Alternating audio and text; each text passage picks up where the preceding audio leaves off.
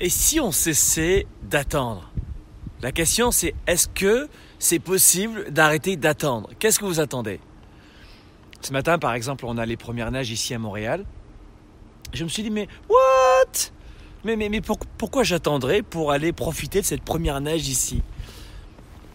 C'est une belle métaphore, une belle image pour rappeler que la plupart des gens, je vous assure que c'est tellement vrai, hésitent et attendent en permanence avant d'agir.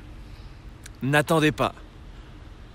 N'attendez pas avant d'agir, peut-être de vous confronter à cette inconnue, à cette incertitude. Et je vais vous dire un truc, je, je vous explique bien souvent les raisons pour lesquelles la, plupart des gens ne vivent pas euh, les premiers pas de, de l'aventure, de, de leur voyage. Si la plupart du temps, vous n'amorcez pas le premier pas, le premier voyage, c'est parce que vous souffrez de ce que j'appelle le syndrome de l'incertitude.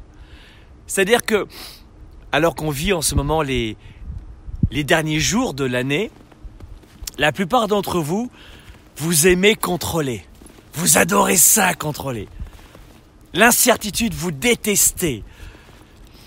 Voilà comment notamment la plupart des gens qui ont un cerveau euh, gauche très développé, la logique, le côté cartésien organisé. Voilà comment la plupart des gens les plus intelligents de notre planète, souvent, ont du mal à vivre leur définition de la réussite, et même peut-être aussi, euh, c'est un petit peu cliché, mais à payer leurs factures.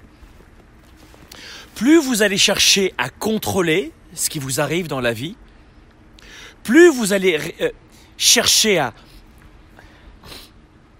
réduire à 110% tous les risques, et moins vous allez amorcer le premier voyage.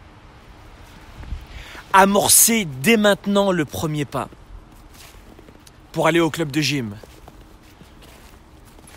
pour lui dire je t'aime, pour envoyer 50 CV par jour.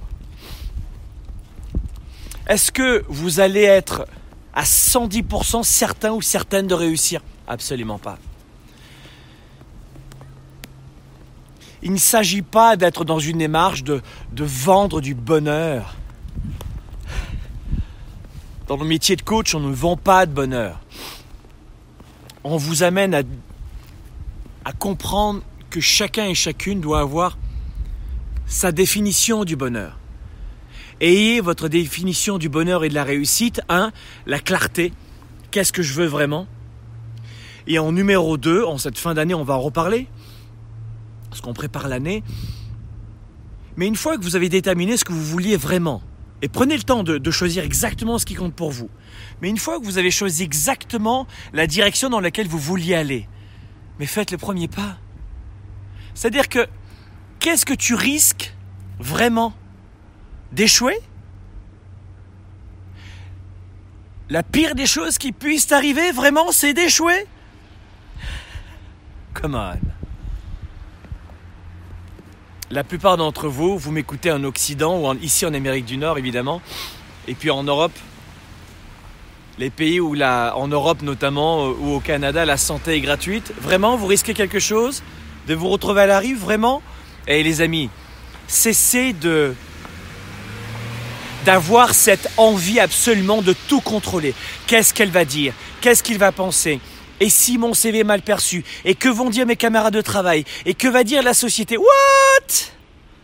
Choisissez ce que vous voulez numéro 1 et 2. Amorcez le premier pas.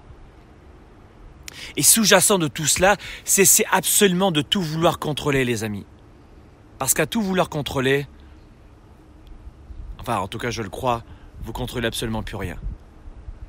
Faites le premier pas, après avoir bien déterminé ce que vous vouliez, et cessez de tout vouloir en permanence contrôler.